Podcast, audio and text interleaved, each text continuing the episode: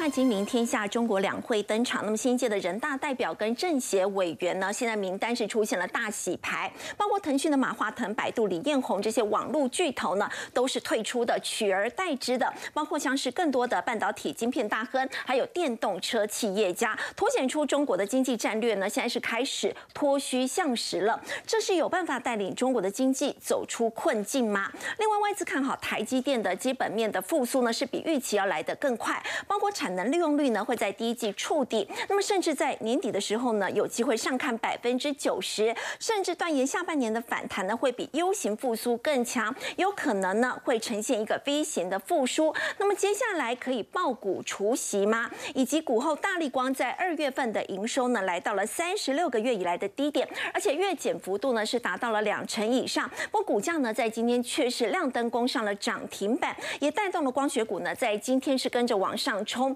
那么光学股呢，最坏的一个谷底是已经过了吗？我们在今天节目现现场为您邀请到资深分析师林有明，大家好；汇市专家大伯李奇展，大家好；资深分析师陈威良，大家好；以及资深分析师许峰路。大家好，好，我们先请教有明哥，中国两会登场了。不过今年让大家很意外的是，经济成长的目标只有定在百分之五左右，远低于原本市场大家觉得可能会在百分之五点五，甚至到百分之六，这已经来到了数十年以来最低的经济成长目标。哎，呃，这个数字哈，其实让大家非常的 surprise 哈，因为定出来五的一个 percent，大家要知道这个外资的，包括像法新社他们的这些学者啊，基本上都是定到五点三，所以定到五的话。好，我认为啊，其实应该是这个人之将退了，其言也善。好，所以这个是真的是比较接近中肯的一个值啊，因为讲实话了嘛？对，终于讲实话了，因为你去年定到五点五，结果出来是三嘛，对不对？所以我觉得今年定到五点。五五趴的话，当然是为了新的领导班底而做的一些这个可能是开低走高这样一个动作。不过他这边也提到了几个重点，我帮大家导读一下。第一个部分的话，就是我觉得这个很重要哦，就是城乡的这个就业啊，要增加一千两百万人。各位知道，中国的经济现在有两大困境，一个的话就是年轻人的躺，第二个的话外国企业的润。润就是 run 的意思，对，好，所以我提供一千两百万人的话，其实说实在的话，真的可以解决部分躺平族的问题，也可以导致年轻人那种阿姨啊、干爹，我不想再努力那种三观。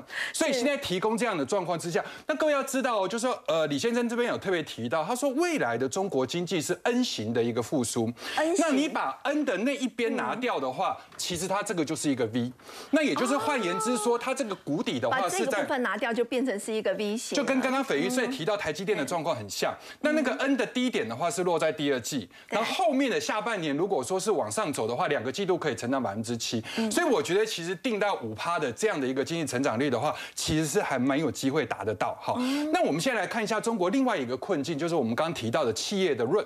对，那这边的英国经济学人啊，这个地方在今年二月的时候有提到一个新名词，叫 OTA，这个 OTA，OTA 的意思的话就是亚洲替代供应链，就是 alternative 呃。Asia Supply Chain，那这里面是十四个国家所组成。好，那这十四个国家当然就包含我们所熟知的，比如说越南啊、印尼啊、马来西亚、印度等等。好，那这里面呢，它有去做这个两个经济体的一个比较。第一个，如果用 Total Supply，就是 Total 的这个人力好来看的话，呃，这十四个国家大概有十四亿的劳动力，然后中国的话劳动力大概是九点五亿。是，但是如果我们用技术劳工的话，这个地方的话，呃，十四个国家是一点五五亿。好，那中国的话是一点四五亿，其实两个东西是可以 PK 的哦。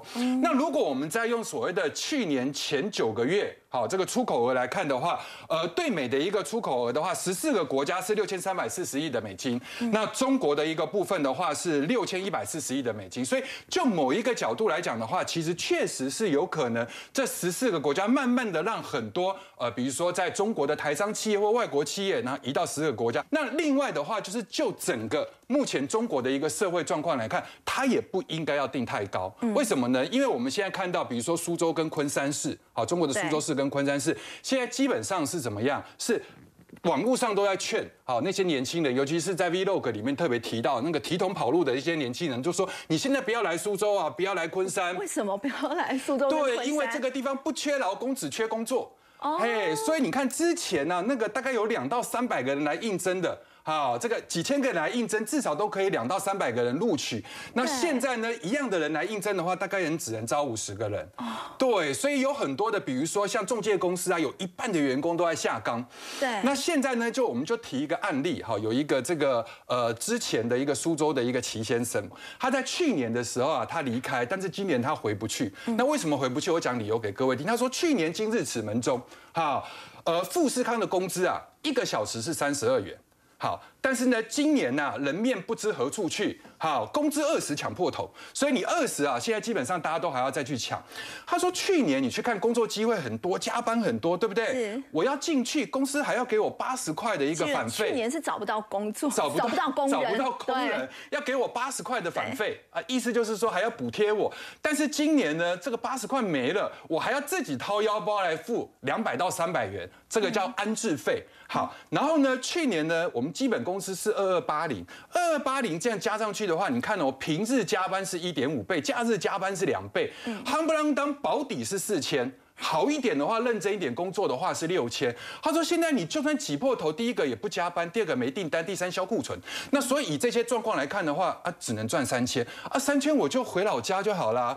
所以田园江湖胡不归嘛，对不对？所以这个地方我就干脆不如归去。所以现在有很多很多的人，慢慢的开始从这些一级城市、二级城市、工业城市开始慢慢的移回家。这个就是中国目前现在的一个困境。第三个我觉得非常重要的就是脱虚向实。刚肥有念到，对他们这次的人大代表跟政协委员真的整个名单全部洗牌哎，我觉得每十年哈都会有一代新人换旧人的一个状况。各位看中国经济改革的一个路线，最早期的基本上就是内需型的，然后之后有苹果供应链，然后再来就是互联网所提供的一些个体经济。但是现在呢，他认为说这些东西其实都无助于我们国家的一个复苏，因为年轻人都不工作，就在家里录录视频，对不对？或者是直接玩元宇宙。所以原则上的话，这次我们必须要改革。那怎么改革呢？就是从内部的一个结构开始改。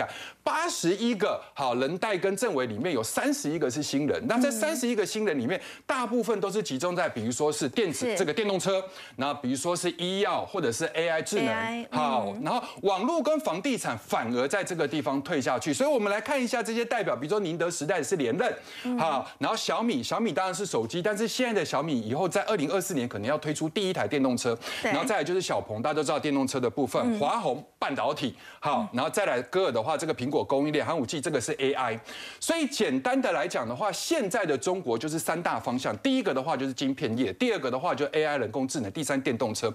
那如果以小米的状况来讲，我们熟知的小米就是做手机的，或者是做一些这个白牌家电的或品牌家电的。但是现在小米要去成立半导体，那各位会觉得说它会不会捞过界，管太宽？那事实上，因为如果我未来要去做，比如说中美贸易战，晶片被被制，那中国新的一个概念如果要起来的话，我必须要去研发，可能没有办法去做一些太高端的，但是我们去做一些比较中阶的、成熟制成的，这个否电动车用的，这个是 OK 的。那所以他现在开始啊，这个地方参与所谓的呃半导体的一个基金，然后这次的一个基金大概募资的一个规模大概是一百亿的人民币。那一百亿人民币里面，小米大概占三分之一，三十三亿。然后雷军这边也特别提到一个重点，他说：“你看，我如果要做电动车，我是不是就要有自驾？那我自驾就必须要有网通，我网通就必须要有晶片。好，那我这个晶片是不是还可以用在比如说仿生机器人？然后之后还有智慧医疗，所以整个中国现在开始实打实，就是往这一方面在做。脱虚向实指的就是网络这样退场了。我现在要走的包括像是晶片啊、半导体啊、电动车等等。对，比如说这个虚啊。基本上就是互联网共享经济，然后呢，这个实的部分就是实体的制造业。那国家的战略发展的话，当然就是我们刚刚说的那些，其实都是为了怕被美国卡脖子。所以接下来我们再继续来看，就是说从中国这一次的好整个两会的一个状况，是不是有机会在未来弯道超车？如果脱虚向实的话，投资布局的方向也会跟着改变。一定会改变哈，因为第一个，我觉得每一次中国的一个政策，当然这些东西都不是太新的名词，都是已经。程序，但是如果用国家的力量整个贯穿下去的话，就是落实的话，确实可以去解决之前很多过度发展的，比如说太阳能啊、LED 啊那种。但是现在往的都是可以避免，比如说中美贸易战被前置的部分。那这一块的话，对台湾来讲就一定会有商机。好，那基本上呢，我想在晶片这一块的话，比如说晶片专家找学者李树生，然后华虹的董座叫张树新，所以这里面涉及到的一些公司，比如说我们这边还可以去跟他有互。动的这一定是台积电。那台积电的一个操作，各位要注意一下，因为这一波的高点大概在五四六，本来其实过年之后它一根长红，大家都期望它应该会很好，但是没想到被八爷爷这个地方浇了一盆冷水。可是各位要认为说，哎，它可能补了缺口很弱，要跌下来的同时，其实它反而也没有，就打了一个双底上去。那如果以去年的跌幅来看的话，反弹三分之二的位置应该是落在五七一，所以我认为五四六不应该会是这波的高点，还是有机会去过的。嗯，那第二个部分的话，我们来看一下 AI，比如说寒武纪的董座，好，这个陈天石三三六零的安这个安全科技的一个董座周宏伟啊，都已经入列到这个人大代表里面去。那这里面相关的，我觉得有几家啊，比如说跟 AI 的、跟伺服器，因为 AI 一定要用到伺服器。对。那伺服器里面最近的一个交投重点应该落在下一个千金股上，那就是伟影。伟影它的。最近的一个高点是九九八，它去年赚了八十一块，其他的获利相当的突出。在整体的这个伺服器里面的话，本益比并不算太高。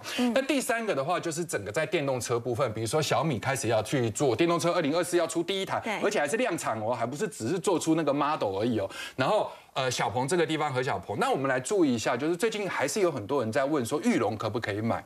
但我的看法是这样，就是说你第一季去年的第四季到今年的第一季是在做玉龙，嗯，好，你在做一个所谓纳智捷这样的一个概念，N seven 的概念。可是今天真正接下来的话，其实就是着重在什么 M H 平台。那这里面呢，我觉得蛰伏很久的一个红海，其实状况应该在未来的第二季跟下半年度的状况会不错。所以与其手中啊去追，好。比如说，你可能空手玉龙的人，你想去追玉龙，等它回档再来买，你不如开始回头去看，在低档已经啊，比如说利空已经消化的差不多的一个红海，提供给各位做参考。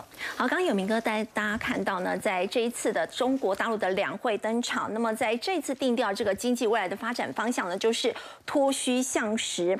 其实，在半导体的一个部分呢，现在面对美国的这个打压，中国半导体呢也只能够去发展成熟制程了，但也因此是是现在面临到这个杀价的一个危机呢，因为要。请教微良哦，现在传出联电、力积电、世界先进，他们现在还喊出说，你只要来投片哦，这个价格都可以谈，折价的幅度甚至有达到一到两成这么多哎。对，那整体晶圆代工今年的景气看起来呢，目前至少在第一季是呈现两样情，因为呢，台积电呢最近其实虽然哦股价好像没有什么特别亮眼的表现，不过呢，呃外资机构呢还是再次的强调哦，其实在今年的第一季它的产能利用率就会落底，那第二季、第三季呢其实都是逐季往上。那甚至接近二零二四年，就到年底的时候，它可能会迎来了另外一波成长的开端，一个大龙井的开始。所以这边呢，呃，带来一个最新的消息，就是呢，海通国际证券指出哦，这个台积电现在哦，从它的基本面，就产能利用率变化来看，这个复苏的进度是比原本预期还要来得更快。而且呢，他觉得这个其实下半年的一个反弹哦，将会走出 U 型的模式。嗯，所以以目前来讲的话呢，如果呃第一季就是一个相对低点的话，我觉得哈，现在外资大家就在这个准备就等啊，谁开第一枪。如果哪一个外资机构开始大买之后，其他外资机构很多可能就会被嘎到空手哦，这个回补的买盘就能够呢引爆可能台积电另外一波的行情。比 U 型更强的话呢，就是现在还有另外一家外资，他甚至认为说是有可能呈现 V 型的复苏，复苏的情况会很。快速对保德信认为就是说这个 V 型嘛，所以大家一块就知道 V 型是走这个样子哦。所以你可以看这个就是它目前的各这个制成的一个产能利用率的一个变化。那第一季当然就是相对的谷底哦，那第二季以后呢，慢慢的复苏。那到下半年以后呢，不论是所谓的 U 或者是 V，其实代表就是说至少哈下半年比上半年好。那明年又比今年好，那这种其实代表就是产业的能见度是高的，所以大家不会怕说啊，第一季如果说哦营收或者说财报如果可能没有太亮眼的表现，那问题就是现在市场上对电子股的想法都是呢，不是不是要看利多，都是在等利空，利空出来之后大家反而敢买哦，所以我觉得台积电呢，反而在呃不管是说今年或者说展望以长期来讲的话，谁是 AI 整个产业当中最重要领头羊或最大受惠者，一定就是台积电，所以说呃未来如果说呃要投资 AI 相关的一个板块来讲的话，台积电就是一个最纯正的受惠股。但是呢，刚才讲到哦，这个晶圆代工其实是两样情，在成熟制成的部分哦，现在反而看到呢进一步的坏消息来了，因为呢持续的杀价，而且呢这个杀价的力道比原本预期还要来更猛哦。那原本呢预估啊，在整个第一季呢报价当然会对客户有些折让，可是呢应该是不到呢。一一一层以上哦，可是最近却传出哦，晶圆代工的二线的业者哦，像联电、力积电、世界先进，他们呢，哎，告诉客户啊，只要愿意呢来谈好，然后呢来下单的话，哎，价格都可以谈呢，甚至折折让的幅度可以上看到两成哦，大。那我想这最主要原因是在于一来哦，就是说成熟制程，因为呃还是跟整个目前中国的景气息息相关。那如果说在消费性电子这一块的呃复苏的动能哦，会往后延到下半年才会慢慢们看到回温的话，那上半年来讲的话，他们现在最重要的课题是如何去化库存，如何尽量把它的一个产能利用率拉高哦，避免就是说过多闲置的产能。因为毕竟哦，其实像联电、世界先进或者说力基电这两年，其实他们也都编列蛮多的资本支出的预算，所以呢，必须哦靠着目前把产能尽量能够去填满的话。避免有过多的折旧费用在这边可能会产生一些闲置。如果二线的话压力比较大的话，那接下来要除权息的旺季嘛？那如果手上有股票的话，我可以爆股除权吗？好，虽然我们刚才讲到说晶圆代工哦，在呃今年第一季的状况不是那么理想。对。不过呢，呃，如果问说可不可以除息的话，我倒建议哈，其实可以参加除除息。为什么哈？因为呢。大家想，通常除夕的旺季可以爆股除夕，对，因为通常除夕的旺季是不是落在呢第三季？对，所以那个时候其实晶圆代工的产业如果没有什么太大意外的话。它已经脱离谷底了，嗯，所以股价呢，其实应该呢也距离低点有一段距离了。所以换句话说呢，现在因为第一季大家担心呢，呃，整个财报的表现不如预期，或产能利用率偏低，所以股价其实呢反而有机会还是压制在一个区间做震荡。那甚至呢，我们刚才所提到的产能利用率偏低，而且呢对客户大幅度的提供价格的折让是。也没有看到晶圆代工的股价今天出现什么比较恐慌性的卖压嘛？对，今天利空，但是也没有出现这个恐慌性的下跌。对，所以这也是在呼应，就是说，其实现在很多法人机构就是在等利空，有利空他就买一些，小利空他就小买，大利空他就大买。那为什么可以参加除息？除了将来有赚到价差之外，那另外我们从呢整个投资的角。角度来看哦，就是说，如果你要参加除夕，最重要的是是不是要能够涨回去嘛？对。好，那我以这个联电为例子哦，联电呢，因为去年它赚了七点零九元，然后呢，已经宣布配发三点六元的现金股利，算起来值率有七趴，这是它史上呢哦算是最高的现金股利的水准了。那值率七趴，其实。也可以打趴了一缸子的呃这个电子股了哦，所以以联电这种这种成熟型又大型的公司都能够给气趴值利率，那你就知道这表示股价真的已经修正来到低点。如果你手上已经抱有股票的人哦，其实也不用说啊，因为要规避这个除夕先卖一趟。我觉得基本上今年金元代工就是可以参加除夕，可以安心的报股除夕。好，不过我们说到这个除夕的话，要特别留意到这个货柜股哦，在外资的部分，其实我们看到在阳明海运的一个股息。哦，它现在上冲二十三块钱，如果换算下来的话，我想真的很惊人。它的现金值利率竟然高达百分之三十五。货柜股的话，我也可以比照这样的一个方式报股除夕嘛？好，那这个阳明的股息有点算是提早被揭露出来，事实上公司还没有正式宣布。哦，不过呢，根据呢他的大股东就港务局的这中央政府的预算书，哦，大家去捞捞出来，发现说。哦，阳明可能会配二十三块钱现金股利，有机会冲上二十三元。那这样子的话呢，呃，这个殖利率就是大概上看到三十五趴，真的很狂啊。好，那另外一家呢，哎，长隆哦，其实如果去年 EPS 达到呢市场预期的一百六十块，那抓呢至少配息四成来讲的话，股息呢也可以来到六十元以上，然后殖利率同样也是超过三成。那当然呢，你看到这样的一个殖利率，这个数字哈，真的是会让人一时兴奋。好，可是我们要来泼个冷水啊！那为什么要泼个冷水？因为不要大让大家因为股息冲进去一头热，然后受伤嘛。哦，所以来泼个冷水。什么冷水呢？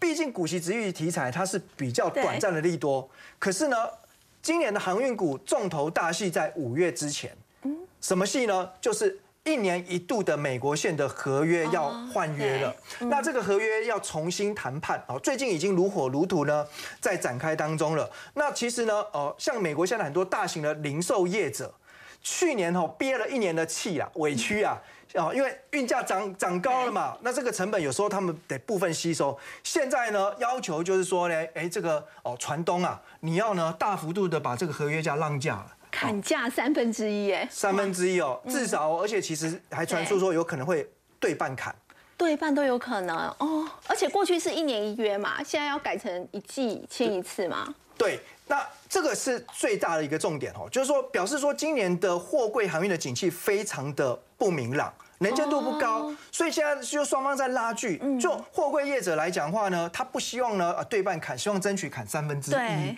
好，但是就这个所谓的一个客户的立场呢，如果你真的只能砍三分之一的话，那至少我们不要签长约，要签季约，因为下一季又要再重新谈判。一季一季签。对，但无论如何，大家要注意就是说呢，因为就现在的运价指数，其实它已经完全回到就是疫情前的状态了。嗯。那疫情之前其实。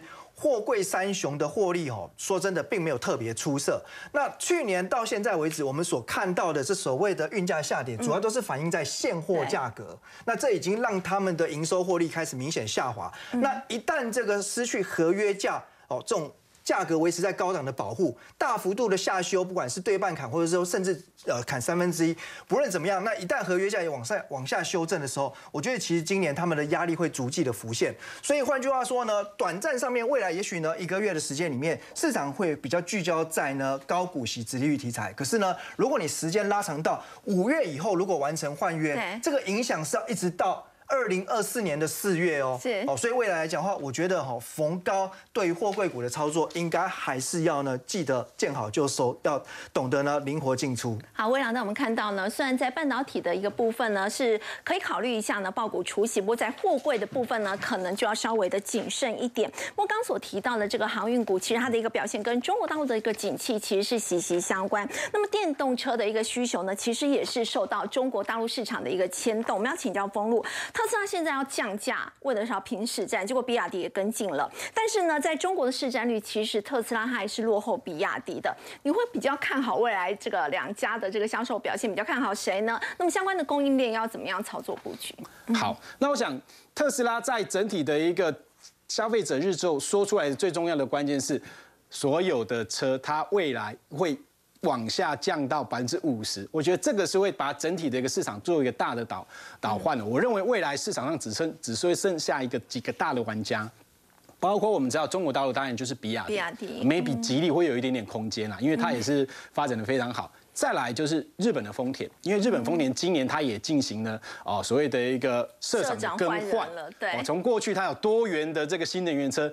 现在要全力集中在电动车，嗯，那再来就是福斯集团，那还以它为代表的欧美的豪车，那是豪电动车。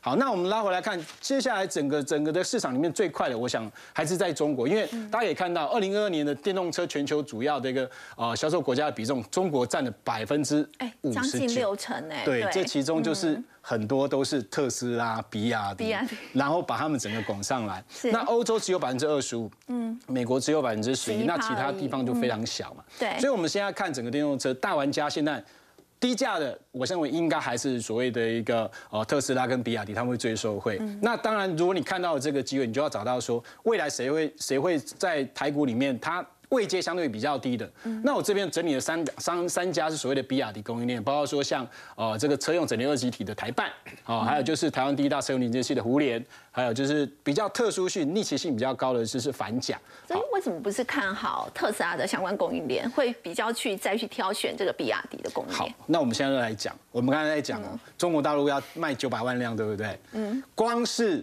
哦这个呃比亚迪它。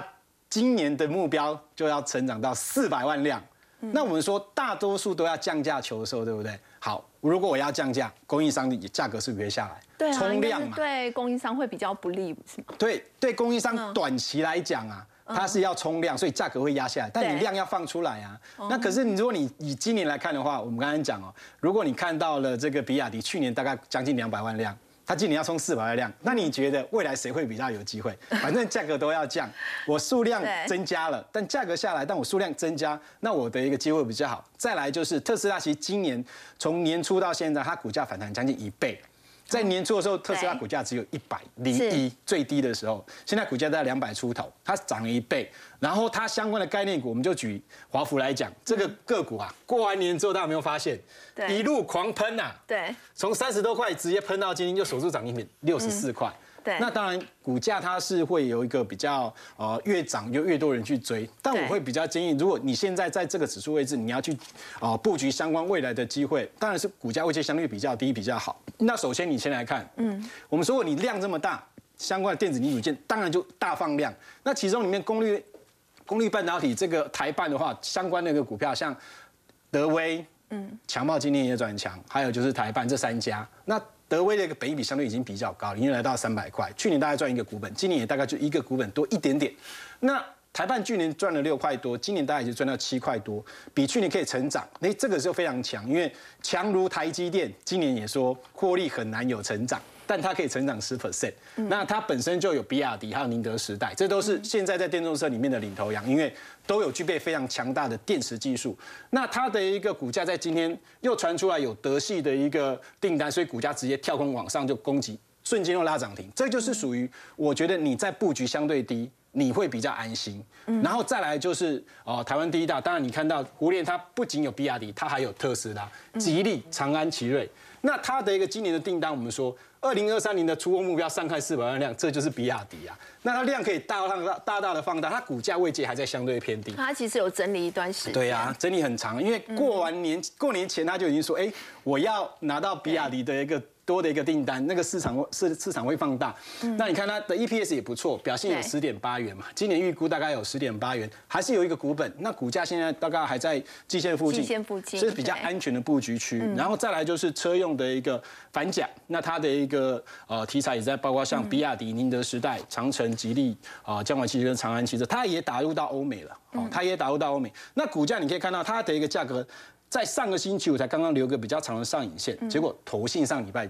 开始布局了，像这种成交量比较小的公司，你等到它量出来之后，你再去做一个布局，效率会比较高。那当然，我们刚才讲到的华孚，哇，这一波段已经这么强了。那今年的 EPS 大概是三块，那也持续有在进行扩产，今年的营收成长都会非常漂亮哦。相比于去年的获利是大幅成长，当然股价市场上最爱的是什么？转机低价。哦，毕竟高价股的风险都会感觉比较大嘛，所以它每个的一个涨的一个哦，这个动能是不太一样。但如果就位阶来讲，比较适合投资朋友的，应该会是布局的是包括像台办。胡联还有房价。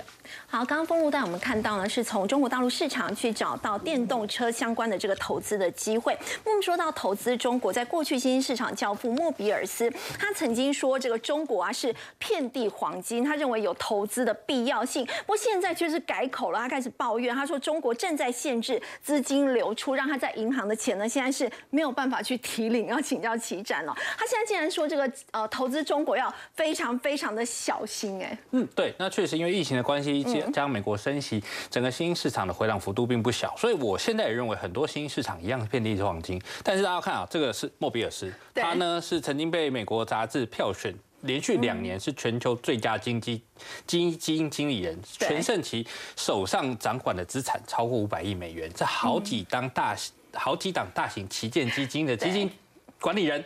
然后他告诉大家，我今天钱放在中国拿不出来。好，那这件事情要怎么办呢？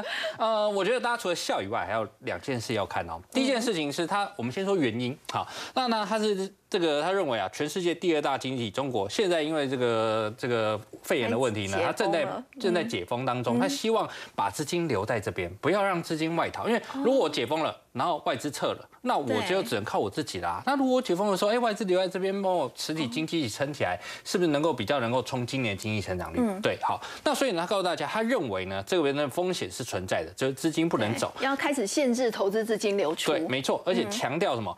跟之前的前领导人邓小平相比，现在中国政府运作方式完全相反。那邓小平怎么改革开放？那完全相反，是不是不改革不开放，还是什么？很简单，其实不能说的东西是。保守势力抬头，那大家也知道嘛，习近平现在掌权后，那目前就是基本上就是他一个人说了算，那当然带动了整个中国的投资风险增加了。所以呢，我们做单位哎做了一个这个 趣味对比。啊，这个他说啊，我今天的钱呢，想要领出来，从我户头里面领出来，那结果中国这边政府告诉你，哎，请你提供这二十年来如何赚到这些钱及相关记录证明。那莫比尔斯觉得这太疯狂了，但是我必须要说一句实在话，你想一件事情哦，今天莫比尔斯。过去，如果你想哦，他过去的钱一定都没拿过嘛，所以他在这边很多钱呐。那今天如果是中国监管单位看到这个户头里面哦，我们不要说多，你你说个一两百万美金总有吧？那，你说一两百万美金出去，不用审查，不用监管，不用问你这钱哪来的吗？其实其实应该要问的、也是合理啊也是合理对，其实是合理的，对。但是他之前什么赚的钱都没走，那结果现在发现钱没有办法马上拿回来，就担当然是有点担心。是但是我们刚才讲第二件是危险的事情是，为什么这时候他资金要走？哦，对对，为什么他之前不走，现在要现在走？而且中国股市正在反弹嘛，那为什么现在要走？那表示他可能看到了一些人家没看到的风险哦，所以他回头告诉你说哦，你要特别小心哦。那他另外有说，哎，如果你愿意投资新市场的话，或许印度是个不错的选择。好，那但是我们如果从外资的角度来看，因为对对于美对中国人来说，莫比也是外资嘛，那外资会来投资中国，一定要两件事情。第一个就是认为你经济成长会好，所以现在是低估。所以我未来去买能够赚到钱。那这件事情呢，我们来看第一件事情啊，就是去年的居民年增率预期，就是他们目标是五点五，就只有三 percent。那目前下修到五 percent，我认为是有机会的。嗯但为什么呢？我故意把标准定比较低，就有机会对对，比较低嘛，因为之前打一百分考不到，我现在考八十分总可以吧？对不对？好，那其实去年之所以不好，是因为其实在十一月开放前，动态清零压倒了民间需求，所以现在今年要好，就两件事：第一个，内需要回来，要爆发，跟是外资要稳，外需要稳定。是我们先看外需这一块，为什么说外需要稳定呢？因为去年其实中国的贸易顺差年增七 percent，所以哎。外外需是年增七 percent 哦，靠外靠出口赚那么多钱哦。那可是你回来看，一整年只有三 percent，表示它的内需是很差的。因为 GDP 你从算法就知道嘛对，GDP 就是对进出口加上民间消费加上投资加上政府支出，所以外需是好的，表示内外需可以有。七趴，但是出来的 GDP 却只有三趴的成对长率，对，表示一定哦内需。很差，对，所以今年呢，因为什么？欧美持续在升息嘛，那基本上你要今年外需有够好，基本上不可能。嗯所以呢，就要内需好。我觉得我们可以先从这个小块来看。嗯那这个呢，是其实就这两天这个中国央行刚公布的，人民银行公布的，就是他们的利率的走势。那这个时间从二零一八年六月到今到上个月为止，基本上你可以发现几件事啊。基本上你看到红色的企业贷款利率，然后还有蓝色的一年期 LPR，那那个其实就是他们的利率最底线是多少。嗯那其实红色跟蓝色都在慢慢往下。随着其实中国持续降息，它把企业贷款利率压低，有助于企业投资，基本上是好事情。是可是你可以发现哦，在降息的循环下，这一块从去年下半年，其实它的市场利率像是什么十年期公债值利率跟三年期的公司债值率曾经弹起来，表示那时候市场其实是有一些危机的。哎呀，我要把债卖掉，我觉得有风险。对那如果持续压下去，就表示什么？市场的利率可以持续下去。嗯那最简单的方式就是降息去降息去应应。那能不能做得到？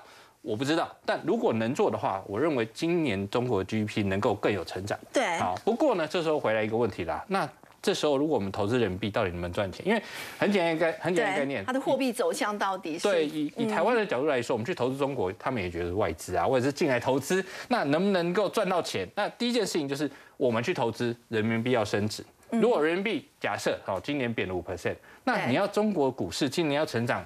超过五 percent 你才会赚钱呐、对那这这那就比较困难。所以呢，我们先看人民币的走势。好，那我简单先跟大家讲结论哦，就是从这边画过来，这边有一个七，就是呢一美元兑七块人民币这个价格，只要不会被冲破。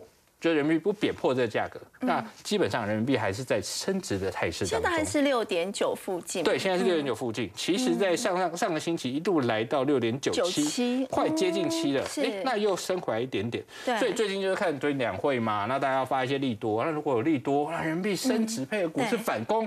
那自然什么？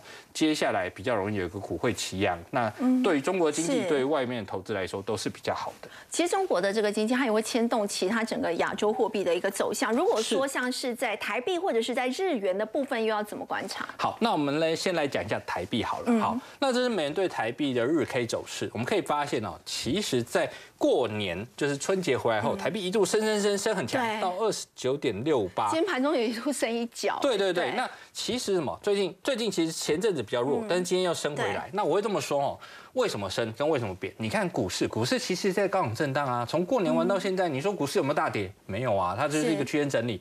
那为什么资金会一下冲出去？那目前看起来，其实这两个原因，第一个是外资有点松动，第二个是内资出走。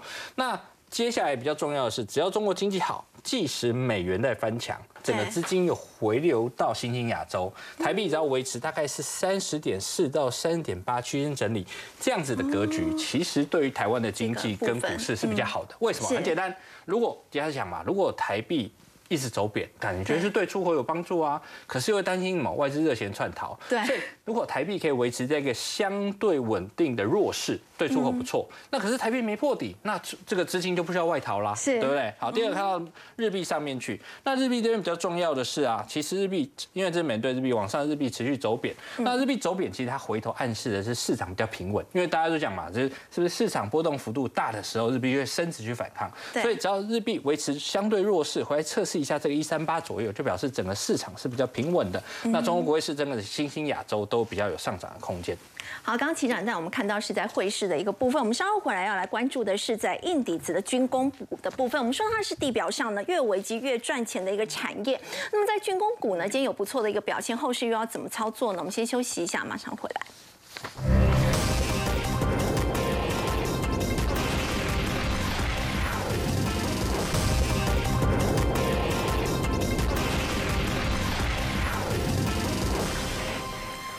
军工股呢是地表上越有危机的时候，它越赚钱这样的一个产业哦。像是大型的军工股汉翔，它的这个高教机今年会放量，将要交机十七架。另外就是在雷虎的一个部分，无人机也打入了美军的供应链。嗯，这个是比较特殊的题材。大家看到无人机其实已经发展很多年了，尤其是全球其实有百分之八十的市占都在中国大陆的大疆。这家深圳的一家小公司啊，那他十年前开始发展相关的无人机之后，他一路的不断的挖角，然后也从台湾的团队找人哦，然后到他们中国大陆去，然后发展大疆的一个无人机，然后从运动使用开始，逐渐扩展到军用、监视，甚至于是现阶段我们在看到的投掷炸弹，哇，这个都是非常啊长远的一个发展。那当然了，现在在去年的乌俄战争在爆发之后，我们看到了居然有利用我们国内啊。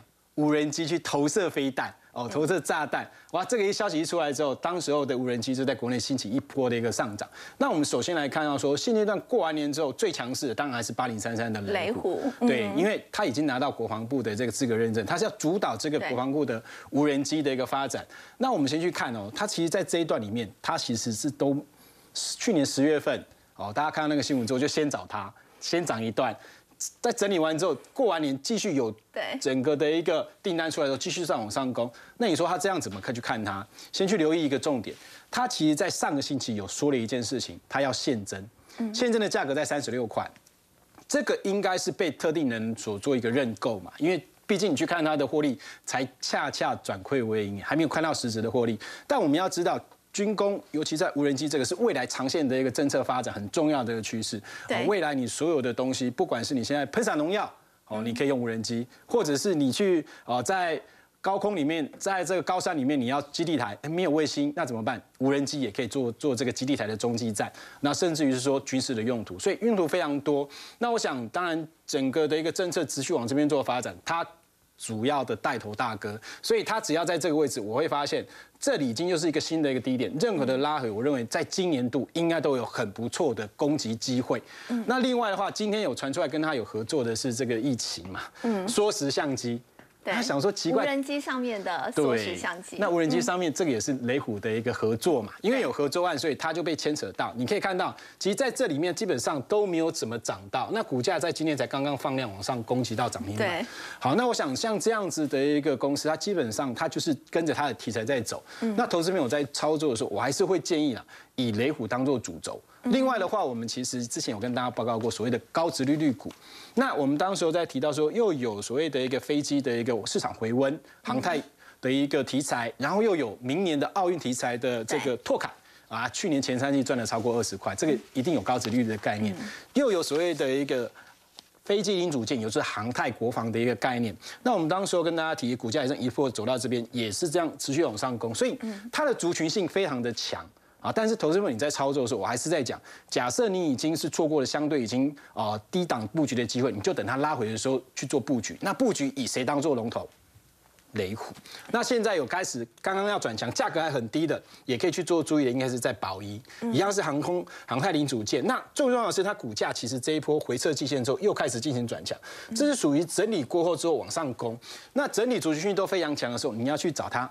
平常量能一出来，题材来的时候，量能就会来的公司，像它今天的量能也相当不错，有超过两万张。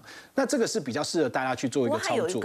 上影线，哎，那个是没有关系啊，因为你要去你你这边的一个大量去，你必须要不断去做一个挑战，去做一个啊技术面上的一个化解。那这个我认为在多头格局。正好这样，刚刚肥鱼有问这个啊，这个上影线怎么办？对，多头格局的上影线很容易再做个突破。是，这个我们通常把它叫做仙人指路哈。那这个其实需求形态上面人气可用的时候，这个可以还是一个继续往上攻击的一个态势没有不过封路提到这个雷虎，它现在股价已经冲破六字头了。其实我们说到这家公司哦，它现现在已经要挑战这个史上的一个新天价。不过它过去其实是从做玩具模型起家的，大家很难想象。没有错，其实大家最熟悉应该是它的遥控电动车啊，它是遥控车嘛，对不对？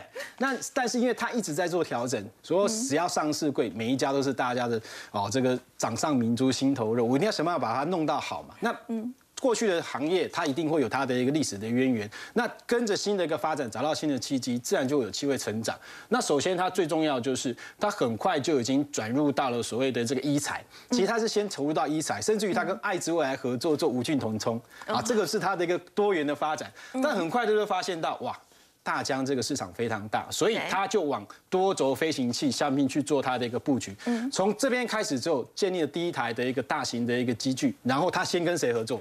为什么可以拿到政府标？因为它最先是跟中华电信合作。哦，无人基地台啊，透过这个五 G 的卫星连接，它可以直接连接到它的一个无人机。嗯，这可以当做一个紧急通讯的一个功用。从这时候开始，陆陆续续就已经有新的机型的应用开始产生。再加上我刚刚所说的农业。很多的撒药、洒水都可以用无人机观测，用无人机。那当然最重要是现在的战争，现代化战争都是先用无人机下去看。哇，这一位就是雷虎的董事长陈冠儒。哎，对，没有错。这个其实玩玩具啊，玩久了它又变真的，对不对？虽然没有办法造大型的飞机，但是造这个无人机。功用一样这么多，那我想这个这个消费的市场，这还有一个比较特殊的一个现象，为什么它现在还没有赚大钱？但是为什么资金愿意去对去做集中？因为我刚刚说过的，大疆是现在全球市占超过百分之八十，在北美超过百分之九十，可是现在美国跟中国他们就要去中化，所以全球未来这个无人机市场非常的大。就像去年的安控有一家公司叫精锐啊，也就是海康威视不能再继续在美国在加州那。它的一个订单就会被精锐做一个分食，那未来的无人机大疆的市场也会被雷虎作为一个找找机会去挑战，所以我觉得这个长线来讲，梦还非常大。大力光在二月的营收呢，月减两成以上，不过股价却是在今天亮灯涨停板。光学股最坏的情况已经过了吗？我们先休息一下，稍后回来。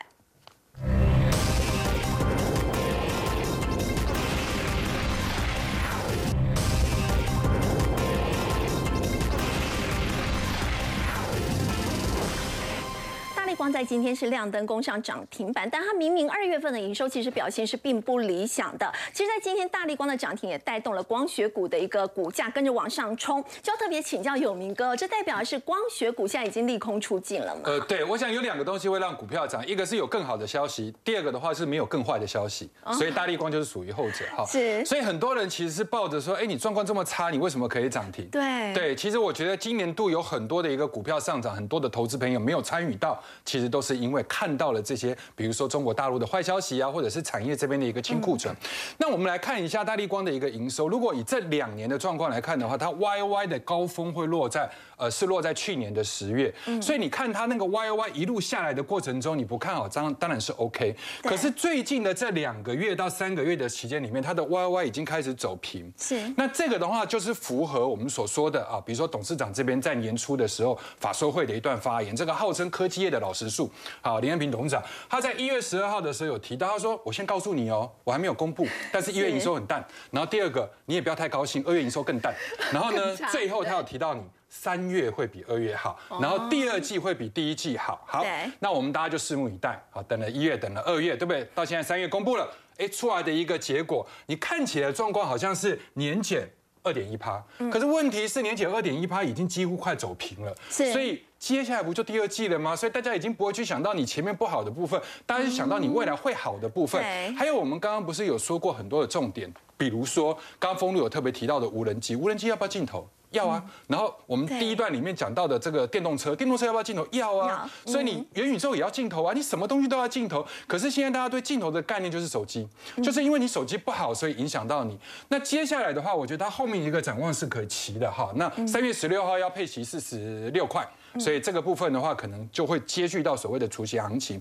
那接下来我们来把这个所谓的光学股的投资密码，我们来看一下。第一个，大力光，如果以一八六一九。好，当时的一个股价位置的高点来看的话，大力光是二五七三。嗯，那现在今天的涨停板之后的话，它大概只差五个 percent。好，那早期我们大力光的备案当然就是所谓的玉金光，在中国这边的话，比如说你不会用大力光这么呃单价这么高的，但是你会用一个稍微堪用的，但是也 OK 的，然后叫玉金光，所以玉金光就变成它的一个备源，对不对？好，然后呢，去前年度的时候，玉金光大涨，可是你去看哦，当整个景气下来的时候，当大力光这个地方毛利也降下来的时候。我还是要用好的一个这个这个大力光的一个产品嘛，对，所以你看玉金光这一段时间的表现，相对虽然有涨，但是距离去年那个指数的一个高点，它还差了三十三个 percent。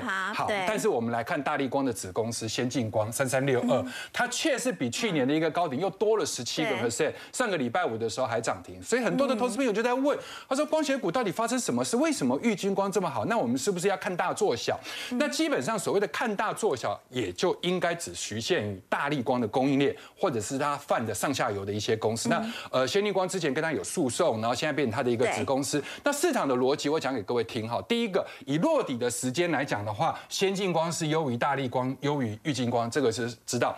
第二个部分的话，股价在反映未来，因为你大力光现在的话，基本上是一千万话术占了五十到六十趴，还是跟手机有关。可是 今天有很多大力光不能做的东西，会交给。先进光来做，比如说什么呢？入戏的手机镜头，比如说元宇宙的一些订单，这些低毛利的东西我不用接。对，我会影响到我自己的毛利，但是我可以叫玉晶光接，啊，我可以叫先进光接，对，我叫先进光接，因为它是我的子公司，对，所以先进光在反映的就是这些，所以原则上的话，在未来的时间里面，当然第一个大力光的供应链，呃，先进光以外，另外还有它 VCM 的一个供应商，比如说像巨翔，我觉得这个大家都是可以留意。好，有明哥，当带我们看到这个光学股呢，最坏的这个情况可能已经过了，我们先休息一下，稍后回来要关注的是散装航运是不是也是如此呢？马上回来。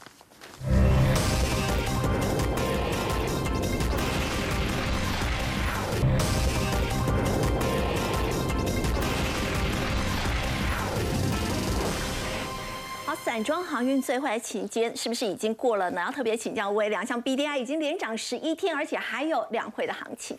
对，那最近呢，其实可以明显的发现哦，同样是航运股，对，货柜股啊，其实没有法人的买盘，嗯，但是呢，散装股呢，不仅是外资已经连续布局一段时间，投信都进来卡位了，是。那为什么是两样情哦？那我觉得最主要就是呢。今年的景气跟去年，然后再跟疫情前来做相比，其实货柜呢，在去年其实呢是盛极而衰啊，一度因为呢就抢到疫情的红利，可是慢慢的现在就回归到常态。那散装的部分呢，去年哦虽然呢哎获利也不错，可是呢呃在今年来讲的话，因为中国的解封哦，渴望呢带来这个新的一些需求，那刺激呢散装的运价最近呢明显的开始走升了。那如果以 B D I 指数来看。啊，过去一个月呢，大概涨幅就已经接近一倍，来到九十五趴，九十五趴了，很厉害，对不对？对。但是呢，这个 BDIU 毕竟它是综合指数，是其中的分项来看呢，B C I 就是说以大型的海甲型为主的，更凌厉的涨势。这一个月呢，就已经涨幅高达了将近一点八倍了。对。所以你会发现到，哎，最近啊，其实货柜的运价指数还在探底，可是呢，散装的运价指数已经开始往上走升。所以这就是最主要的哈，其实运价会先决定，就是接下来相关业者他们的营收动能能不能开始增强。那当然呢，越过了损平线之后，运价如果持续再往上，他们就会开始赚钱，而且呢，多涨的运价就会让它的获利那个部分哦，就是多的都是毛利，会开始往上叠加，甚至跳升上去。那我们可以看到这一波既然呢是以 BCI 领涨哦，所以其实相关受惠的公司就以域名跟新兴为主。那也难怪就是说在这一波国内这么多散装股，投信呢主要就锁定这两家。那域名大概大家已经很熟悉了，我觉得更特别是呢这一波投信哦，以前几乎很少。去买星星，因为它的股本跟